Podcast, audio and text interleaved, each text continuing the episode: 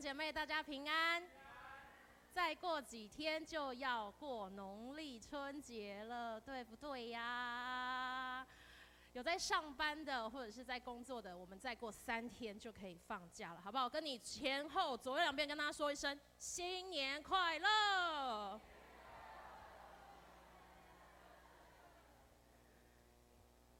今年的过年比往年还要来得早，我相信大家多多少少已经有安排一些过年要去的行程了，或者是一些活动。印象中呢，我们家呢在过年如果没有特别安排外出的活动，其实我们只会做一件事情，就是待在家里和亲戚聊天，然后看电视。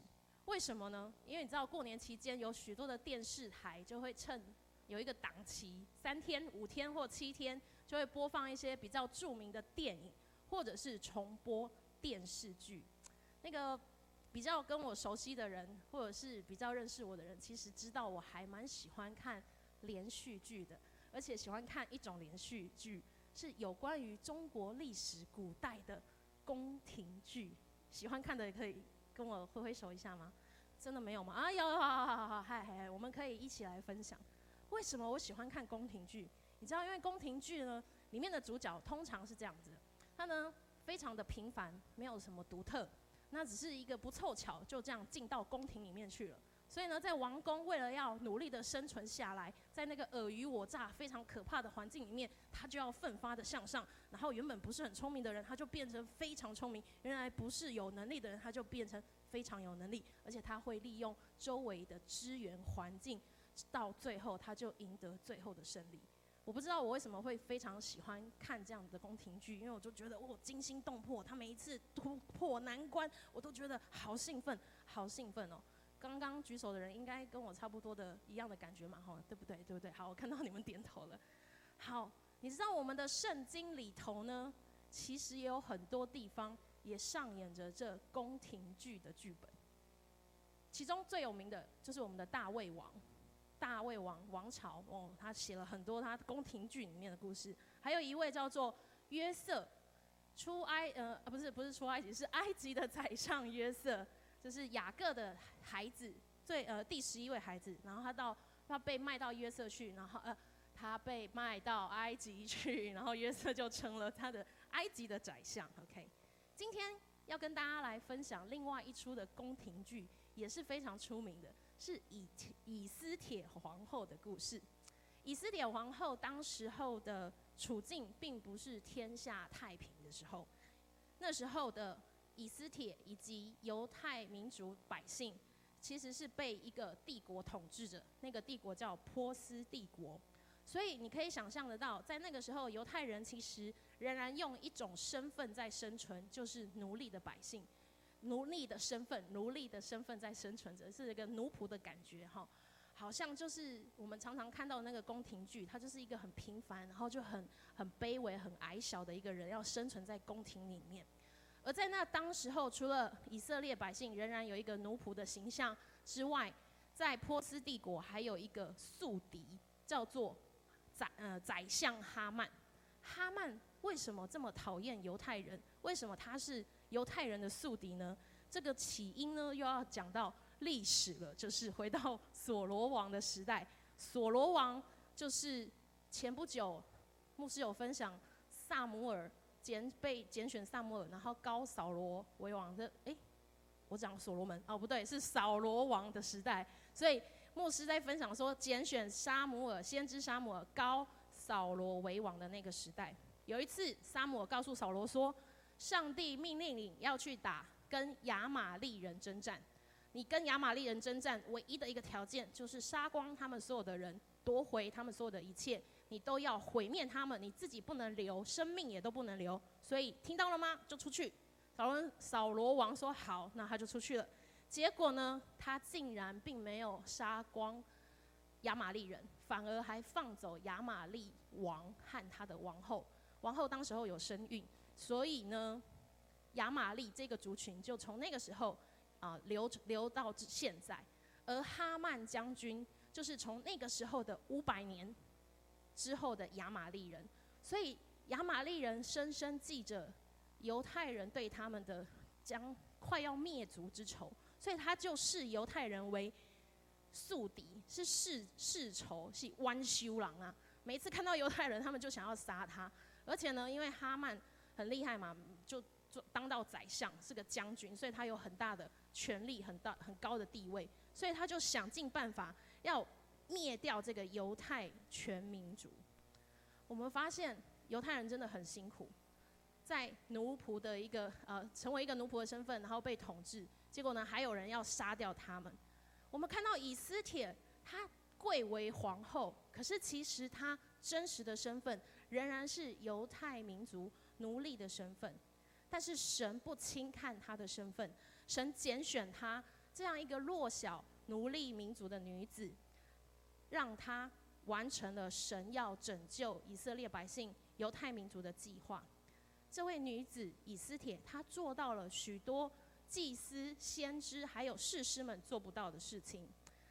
保罗在新约哥林多后书一章二十七节有这样说道：“神拣选了世上愚拙的，叫有智慧的羞愧；又拣选了世上软弱的，叫那强壮的羞愧。”上帝拣选以斯帖，不是因为他非常的聪明，不是因为他非常的强壮，而是神拣选的他，对他有一个独特的目的，就是要来拯救以色列人。所以神在呼召我们，拣选我们。你来到神面前，其实你也有一个独特的目的，好不好？跟你左右两边说，神在你身上有独特的目的。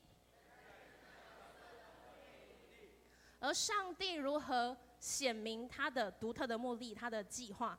第一步呢，他就是要来使用环境。在以斯帖记当中，上帝使用各种环境，有的环境是好的，有的环境是坏的。那个时代，我们刚刚知道是波斯王朝，犹太人是被统治的一方。可是很特别哦，波斯王朝的国王对犹太人其实还蛮好的，好的程度到什么程度？就是呢，竟然可以让犹太人这一群民族。回到他们以前的家乡，以前的家乡在耶路撒冷。犹太人说我们要回去盖城墙，然后国王就说好回去。然后他们再一次的要求，呃，国王我们要回去盖圣殿，然后他就说好，那你们回去。然后第三次就是国王我们要回去盖我们自己的家，啊那你们就回去了。这样，哇，这个国王真的是心胸很宽大哦，就让他们就这样回去三次。可是神兴起一个环境是。让莫迪改和以斯帖皇后他们的整个家族，在这三次的归回当中，他们没有回去过一次，他们仍然住在波斯王朝书珊城当中。这是神兴起的第一个环境，也因着神让他们留在书珊城中，有一个王后叫瓦实提，然后呢，国王跟他说：“来来来，你出来，让大臣们见你。”结果王后就是没见，她就不想要让人家看到她多漂亮，然后她就不听国王的命令，所以她就失去了她王后的位置。就这么刚刚好，嘟嘟好，以斯帖长大成人，变成了一位美少女，所以在那个时候，她就可以进皇宫来角逐这个后位。哇，神使用环境来彰显神的目的。第二个，神使用的环境是有一天莫迪改在朝门口，就是。他们那个王宫的门口呢，无意间听到两位太监窸窸窣窣、窸窸窣窣。哦，原来他们要谋杀他们的国王。诶，这么巧，为什么莫迪改可以听见？有这么巧，密谋杀国王的秘密就在门口这样子。神就使用了这样的环境，让末底改听见了，所以他赶快跟以斯帖讲。以斯帖告诉了王后，就将这两个太监给处死了。上帝兴起这个环境，好像要让莫迪改得着什么，可是不是在这个时刻。国王忘记了，把两个坏人杀死之后没事了。可是很奇妙的是，如果我们有仔细的读《以斯帖记》，当以斯帖王后邀请国王跟哈曼将军要来吃他准备的宴席的时候，国王很纳闷，一直想说王后到底发生什么事？问他他都不讲，问他说你有什么要求？他就说你来吃饭就好。啊，你到底有什么要求了？啊，你来吃饭就好。然后你知道国王哈去吃了一次之后，他回到家，呃，回到他自己的住的房间，他就睡不着。上帝让他睡不着，在那个晚上，他忽然想东想西，想起来他有一天好像有一个人救了他的性命，就是莫迪改。隔天他去见以斯帖皇后的时候，他就说：“我要赏赐莫迪改。”你知道吗？其实那个时刻，哈曼将军想要把莫迪改给杀了。神兴起很多的环境，你当时候看你会觉得很奇怪，什么都没有赏赐。可是，在之之后，神的祝福就临到，这是神兴起的第二个环境。第三个，神使用的环环境，我们可能看来是坏的。他用什么样的环境？他让哈曼将军节节高升，做到宰相。因为哈曼将军带领的军队一直打胜仗，所以国王非常的重视他。而因此，哈曼将军其实非常的骄傲，他就想说：“哼，我那么厉害。”所以每一个人看到我，看到我要怎么样，跪下来拜，就是这样。他看到每一个人，除了国王之外，他就说：“你看到我，因为我是将军，我是打胜仗的那一个，我是宰相，所以你都要拜我。”所以呢，谁不拜他？莫迪改就是不拜他。他看到哈曼将军走过去，他就是不愿意拜他。那我们刚刚说了，哈曼将军对犹太人是弯修了，是世仇，所以当莫迪改不拜他的时候，他就更生气。眼底心刮来，所以呢，回家跟妻子讨论，就说我们要怎么把他让他弄死他。然后他就想了一个阴谋诡计，竟然欺骗国王说，有一群犹太民族非常的不尊重国王，所以呢，我们要在十二月十三号这一天，所有的人都要来杀犹太民族的人，要夺取他们所有的财物。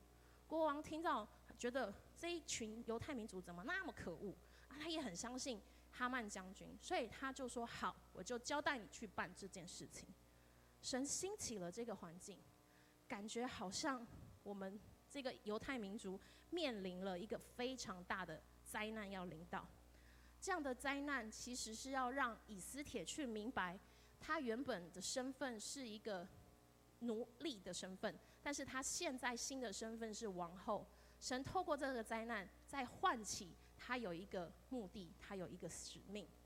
弟兄姐妹们，我们常常会面对一些我们没有办法相信，或者是突然突如其来的一些环境的变动，我们就会觉得怎么会这样？怎么会这样？千万不要被你眼前所变化的环境给吓着了。有时候我们真的没有办法相信这样的临时的状况为什么要发生，但是我们要谨记一件事。就是每一件的事情的发生，都是上帝在使用环境，让我们明白他的心意是什么，而这往往背后带来是所谓极大的祝福，好不好？跟你旁边人说，要明白神的心意。当神使用各样环境来显明他的心意的时候，下一个步骤，他就在等候那个他选择的那个人他的回应，他期待人可以给他一个回应。以斯帖听见一件事情，他的莫迪改义父也是他的堂哥，他的莫迪改好，他莫迪改就在那个朝门口开始撕裂衣服，然后撒灰在头上，然后穿麻衣，这些动作在以色列的民族的一个习习俗，意思是代表国家的国王死掉了，然后不然就是他们家的爸爸死掉了。只有这两个情况，他才会做这样的事情，就是国家要灭亡了，家庭要灭亡。以斯帖听到有人说：“哎、你的那个义父末底改在城门口做了这些事情。”哎，哦，以斯帖好紧张哦，他没有收到任何的消息，他不知道末底改发生什么事情，所以他赶快请人家准备好衣服送到门口，说：“给你瓦沙啦，你就危险没蛋呢。”哦，怎么讲台语了？快点把衣服换下来，这样很危险。等下国王知道了，等下你就有生命的危险。莫迪改完全的不理他，完全的继续披麻，然后就哭啊，撒灰这样。亲爱的弟兄姐妹，我们常常在我们平常的工作，我们就做得很很顺利，很顺很顺。突然有一件事情发生了，我们就会觉得说，平常都好好的，为什么突然来一个状况啊？啊，这个到底是怎么样嘛？所以我们就会用我们过去的经验去想办法来解决。可是其实，当我们成为上帝子民的时候，当我们知道神会兴起环境来显明他的心意的时候，你会发现原本平常的事情，神也会使用。神使用莫迪改在提醒以斯帖发生了什么事情。所以当我们平常的一些事情突然有一个变化，其实那个时刻是神要提醒你，赶快问上帝为什么会这样。也许我们用我们平常的经验方法去做，可能做也是没有结果。所以上帝说：“你赶快来问我。”所以以斯帖派人不再送衣服了，直接去问他说：“你到底在干嘛？嗯，你为什么要做这些奇怪的事情呢？”好，莫迪改把所有事情发生的经过都告诉了以斯帖。他说：“你的民族快要被灭亡了，所以可不可以？”他用请求的方式，他请求王后以斯帖：“你赶快去看见你的国王，去见你的丈夫，因为命令是他下的。求你快点来到，去到他的面前，求他改那个命令，不然十二月十三号是一件大屠杀的一件事情就要发生了。”以斯帖收到莫底改的一个消息的时候，他其实心里面很紧张。他很慌乱，因为原来他不知道王后要做这些事情。诶，他原本想说他是一个无父无母、可怜的孤儿，然后有一个堂兄照顾他，又成为他的义父，他可能为着他的幸福着想，就呢把他长大成人之后，就把他送进皇宫以后，皇宫里面，然后呢他就可以高枕无忧，从此过着幸福快乐又美满的日子。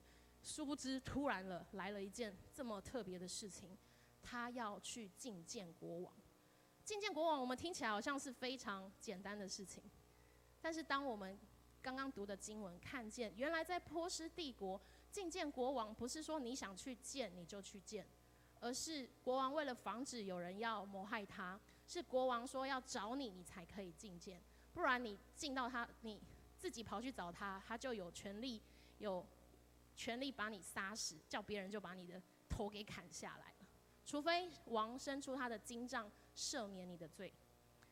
以斯帖说：“我们有这一条规定，所以他回复莫迪改，他说：‘我真的不知道，而且哦，三十天，我的先生三十天都没找我，我不知道他在忙什么。一个月好忙哦，可能处理全国大小的事情，三十天都没找我，我不知道他现在是忙到不行。那我现在去见他，他是不是又会生很生气？所以他回复莫迪改说：‘我没有把握可以见到他。’哎。”莫迪改知道了这件事情之后，他只他发现他用要求、用请求的方式，请以斯帖王后拜托他去赶快跟国王见面，没有用。所以莫迪改怎么样？他选择了另外一种方式，直接骂改骂，就是开骂。我们一起来读今天的经文，第四章十三节跟十四节。我们来看莫迪改怎么骂以斯帖。第四章十三节跟十四节。好，我们来看第四章十三节，预备，请。莫迪改托人回复以斯帖说：“你莫想在王宫里强过一切犹大人，免得免这祸。此时你若闭口不言，犹大人必从别处得解脱，蒙拯救。你和你父家必至。焉知你得了王后的位位分，不是为现今的机会吗？”结果以斯帖其实终于就这样被点醒了。我发现原来其实骂一骂还是很有用的啦。吼，好，但是我们要骂得有理。以斯帖在他的堂哥莫迪改，他的义父莫迪改提醒他，他终于意识到原来他的身份有了新的身份，但是他也脱离不了他原来的身份，就是他也是犹太人。有可能到了十二月十三号那一天，他有可能也会被杀掉。所以，当他的原本的属神儿女的身份跟他新王后的身份有连结的时候，他才发现原来上帝放在他生命当中有一个独特的目的，那就是他要拯救以色列人。所以他愿意扛下，他回应了，神在等待他，所以他愿意，他回应了，回应说这个神托付给他的责任。所以呢，以斯帖就派人回去跟莫迪改说。可以，我要去。可以有一个条件，什么条件？就是所有的人，所有的犹太人要为这件事情禁食祷告三天。我们看见人怎么回应神的呼召，人怎么回应神在我们生命当中的目的。以斯帖做了一个非常棒、非常棒的榜样，就是他选择祷告。以斯帖他选择祷告来回应神的呼召。并且他是用更近前的方式，进食祷告来回应他的呼召。我们一起来读接下来十六节跟十七节的经文。十六节和十七节的经文，一起来读十六节。预备，请你当去招聚书珊城所有的犹太人，为我进食三昼三夜，不吃不喝。我和我的宫女也要这样进食，然后我唯利进去见王。我若死就死吧。不吃不喝三昼三夜，喝水不吃，可能对我们来讲现在还可以，因为台湾真的很丰富。可是不吃不喝三不喝水三天，哇！可见这件事情对以斯帖来讲是非常重要的。我相信以斯帖不是被莫迪改，不是只有被莫迪改给骂醒的，他一定还有一个奇妙的作为在他心里面动工，那个就是圣灵。圣灵提醒他，告诉他说：“你现在已经遇到了一个非常大的危机，所以你要选择做一件正确的事情，就是禁食祷告。禁食祷告是摒除了身体的需要。”完完全全的在神的面前迫切的寻求神啊，你到底要我怎么做？你要我说什么样的话？以斯帖要去看，要去觐见国王，他要跟国王说，有一个人是在国王心目中那个地位可能超过以斯帖王后的这个宰相哈曼，他用诡计来陷害我们，他要说别人的坏话，他要求神帮助他有智慧去说这样的话。因为国王的心目中，哈曼其实是一个非常棒的将军。如果他没有祷告，如果以斯帖没有选择祷告，莫迪改叫他做什么，他就去做什么，他就会陷入跟王后前一个王后一样，瓦实提一样的愚蠢，就凭着自己的想法就去做了他想要做的事情。但以斯帖没有，他透过圣灵告诉他：“你就是要来到神的面前来寻求神的心意。”当我们面对在危机的时候，以斯帖给我们一个很棒的一个模范，就是他放弃了自己的能力，还有对事情的掌控性。在危机中，我们真的是没有办法用自己过去的经验去突破，唯有让神介入，唯有让神的方法去做成神要做的事。以斯帖透过他自己，透过他的使女，也透过莫迪改，还有全犹太人。进食祷告三天，神就给他了智慧、勇气，还有生命的祝福。他没有被王刺死，他来到王面前，王还问他说：“你要找我做什么？我可以把我的国家的一半给你哦。”哇！王后听到这件事情，他应该吼，如果是我，我一定会马上就说：“我跟你讲哦，就是那个那个谁要杀我们。”可是以斯帖并没有这样做，因为他知道他的本分。他的本分是国王的妻子，即便王说你要国家的一半，我都可以给你。可是其实王后要国家的一半干嘛？所以她没有，她只有跟她的丈夫说：“我要请你吃饭。”而且她用什么方式来跟王说？她用一句话，她说：“王若以为美。”哇，听起来很舒服吧？那个丈夫听到妻子这样问他。王若以为美，你就来参加我预备的宴席吧。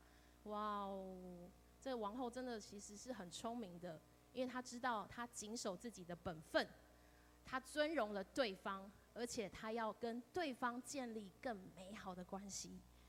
她要跟建对方建立更美好的关系。你发现她禁食三天，祷告禁食祷告三天之后，她没有急着要解决这个问题。他反而让圣灵带领着他，他先谨守自己的本分，就是我们做好我们自己的工作，而且呢，尊荣对方，尊荣对方就是我们要做好我们自己的见证，之后与人建立更美好的关系。当我们做好工作，当我们做好我们的见证，我们就能将神的福音传进带进来。你知道，神的救赎也因着以斯帖谨守本分，尊荣对方，建立好的关系。也将这救赎带进他们中间。我们知道，第二次以斯帖再一次的请他的先生，请哈曼将军吃饭。以斯帖看见时机成熟，就把哈曼将军陷害犹太人的这件事情就说明了。结果国王当然非常的生气，结局就是哈曼将军被处死，而莫迪改成为当时候新的宰相。我们看见以斯帖他愿意为主在他身上的这个目的去冒险，愿意摆上自己生命的代价。其实，在以斯帖记当中，为主冒险的人不仅只有他，还有莫迪改。刚刚我们说了，莫迪改在朝门口撕裂他的衣服、撒灰，其实这些都是对国王非常不尊敬的。但他的目的是引起以斯帖的注意，而王后以斯帖冒着生命危险去觐见国王。国王问他说：“你要什么？”他说：“我要请你吃饭。”然后请完吃，请完第一次之后，国王就问他说：“你要什么？”他说：“我要请你吃第二次的饭。”哇哦，这位女子她原本是一个弱小的女子，她原本想要过着幸福美满快乐的生活，但是因为她。回应了神给她在她生命当中的目的，回应了呼召、祈求、祷告、进食，圣灵在他身上做了这样的一个很棒的奇妙的工，他完成了这个使命。而且，其实圣经里面讲到，不是冒险一次而已。以斯帖皇后不是只有冒险一次。当哈曼将军被国王处死的时候，那个诏书啊，就是国王的那个命令，说十二月十三号要杀犹太人的那个命令。其实没有消，还没有消除掉，所以王后不得已只好在国王还没有召见他之前，他又进去，冒着生命的危险来到国王面前，说：“国王，我要我有事要找你。”国王一样拿起他的金杖，赦免了他的罪，问他说：“有什么事吗？”这一次以斯帖没有说：“我还要请你吃饭。”他直接趴在他的面前，趴在国王面前说：“求你除掉那个十二月十三号。”那一纸那一纸命令吧，不然我们全犹太民族都要死亡了。上帝透过以斯帖去做这样的事情，你知道结果是什么？以斯帖王后她得到了这个生命的救赎，她成为了以色列人的女英雄。第二个，莫迪改成为在波斯帝国的宰相。犹太民族是一个奴隶的一个民族，但是却有人成为宰相，如同但以理。十二月十三号这一天原本是犹太人灭亡的日子，可是当那一天国王颁布了一个新的命令，如果有人要杀犹太人，犹太人可以聚集起来反反抗反抗他们，所以十二月十三日成为一个很重要的节日，对犹太人来讲。以斯帖王后找着人生的目的，是因为她将她的生命摆上。他拯救了全族的生命，他知道神掌管这一切。有没有发现以斯帖记从头到尾没有出现过神的名字，神的话也没有出现过。圣经我们常常会说，看见耶和华对先知谁谁谁说，然后你就要去说什么。在以斯帖记没有上帝的任何一句话，可是却有很多很多的神迹奇事发生，是上帝仍然在掌权。上帝使用以斯帖，他的工作，他的工作是什么？王后，成为一个很大的使命，拯救以色列百姓。就像圣经里面有很多的人，像约瑟宰相，宰相约瑟，他的工作是宰相。上帝也使用他拯救那时候以色列全家族的命运，七十万人因为饥荒，因着约瑟而得着拯救。整本圣经，其实我们真的可以发现，上帝好像一个是一零四人力银行的总裁，他永远知道哪里需要人，他永远知道哪里可以找到适合的人。想想看，以色列出埃及的时候，上帝使用谁？摩西。摩西说他拙口笨舌，但是他可以却从埃及王的手中带领全以色列的百姓离开埃及。在迦南美地，神兴起了士师。前几个礼拜，我们有听到一个人的故事。基甸其实他是一个非常微小的民，一个支派的人。他做事情很小心翼翼，其实他很胆小。上帝托付他使命，他要一次又一次，一直验证、验证、验证，因为他不敢做。但是神也使用他去拯救以色列人，脱离米甸人的手。当以色列要建立起一个国王国的国度的时候，上帝使用谁？先知沙姆尔，成为先知，成为这个属灵的领袖，来高立扫罗王，高立大卫王。当以色列人战败被俘虏的时候，神又使用了谁？尼西米，修筑城墙，修筑圣殿，修筑他们的家。今天，上帝使用使用以斯帖，让整个民族得着很大的荣耀，不仅免于被杀，还得着那个荣耀，是他们当中有人成了宰相。几千年前的上帝，他在做工；几千年后，上帝在我们中间仍然做工。因为上帝选择了我们。今天你站在这里，今天你坐在这里，不是因为你自己的努力，是上帝亲自拣选了你，让你的生命有独特的目的，好不好？跟你旁边人说，你的生命真的有独特的目的。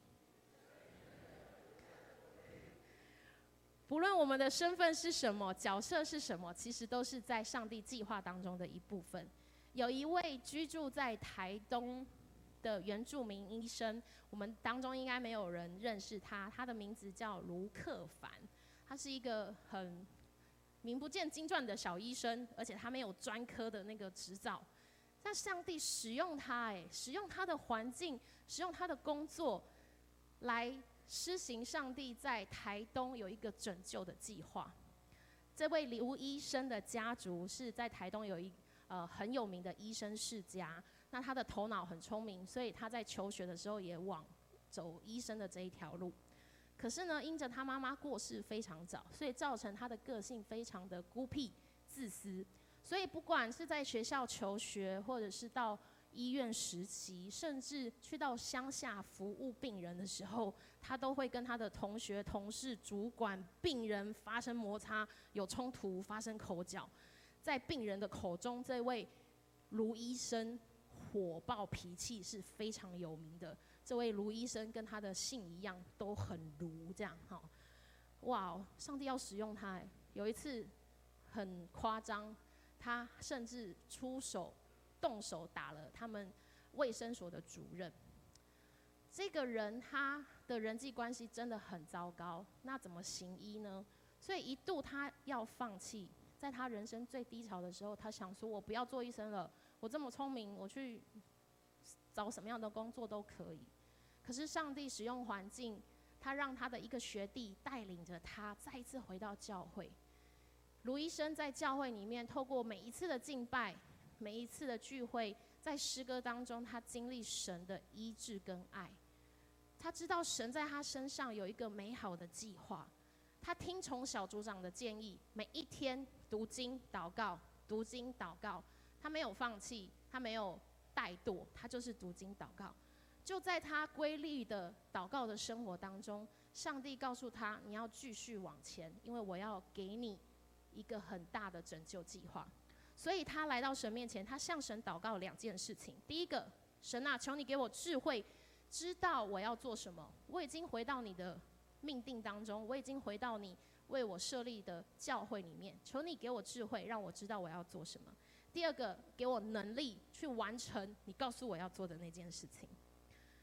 卢医生透过教会的生活，透过读经祷告，他的改变不但是重新燃起。他对医生的热情，更是帮助他脾气越来越好，而且神真的给他了一个拯救的计划。他让他看见台东县的医疗资源非常的缺乏，在台东如果有重大疾病要开刀，其实都得往台北或者是往高雄送。卢医生自己亲历。亲身经历到，七年前他有一个急性的心脏病发作，他昏倒了。台东没有任何一家医院可以检测出他为什么昏倒，只好坐上救护车，哦一哦一哦一路送到台北，才在台北检查，原来他心脏心律不整，紧急开刀装了一个心脏除颤器，以至于他的性命被存留了。卢医生说：“感谢神，让他的生命。”被捡回来了，所以神要使用他，因此，神给他一个计划，就是他要在台东的南回归线上面成立一个救护中心。救护中心的目的就是，救护中心可以有重大病患，或者是有一些准备要开刀，或者是有奇奇怪怪的症状，他们可以在救护中心做详细的检查。在检查完之后，在送往大医院的路程中，他们就可以联络大医院。当他们救护车抵达医院的时候，就可以直接进手术房开刀，或者是直接跟医生会面，直接治疗，大大缩短了病人在等候检查的这一段时间。这是神在卢医生身上放下的那个拯救的计划。这个中心在今年一月底就要成立，虽然还没有开始运作，但是它外面的硬体的设备已经盖好了。神使用这个医生，他原本。虽然他是有名的医生的世家，可是他脾气很不好。但是神改变了他，给他了使命。他不单是拯救了台东人，在去年他也申请二十八届医疗贡献奖，他也因此获奖。他让更多的人看见，原来基督徒也可以在社会上做有贡献的事情。弟兄姐妹们，神要使用我们是超过我们可以想象得到。你要在你的工作上面，在你现在的角色上面，在你的身份上面，去寻求神给你的目的，给你的计划。你要每一天用祷告来到他的面前，求圣灵帮助你，真的是找着那个计划，你就会发现你的生命真的是有充满着无限可能，好不好？弟兄姐妹，这个时候我们一起低头来祷告。亲爱的上帝，我们真的感谢你。让我们再一次透过王后以斯帖看见我们的身份、工作和角色，就是你创造我们的目的，就是你要使用我们完成你救赎计划的时刻。求你的圣灵帮助我们，帮助我们持守每天祷告的生活，让我们可以透过圣灵寻求你在我们生命当中的目的跟意义。求你赐下智慧、能力。和勇气，让我们学习这些圣经人物，这些呃远在台东的卢医生，跟能够跟他一样，我们能够去完成你在我们生命当中的计划，帮助我们不看自己渺小，不要常常觉得我们什么都做不到，因为在你凡事都能。也求你帮助我们，圣灵常常提醒我们，不要只顾自己的事，只顾自己有没有放假，有没有去哪里玩。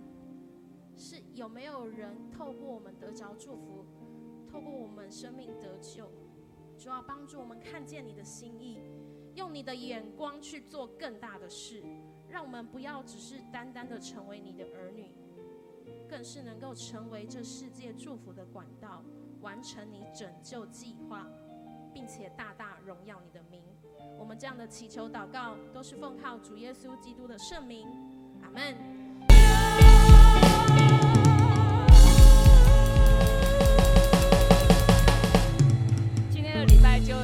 此结束。我们在教会的地下室备有爱餐，请大家挪动你的脚步到地下一楼去使用爱餐。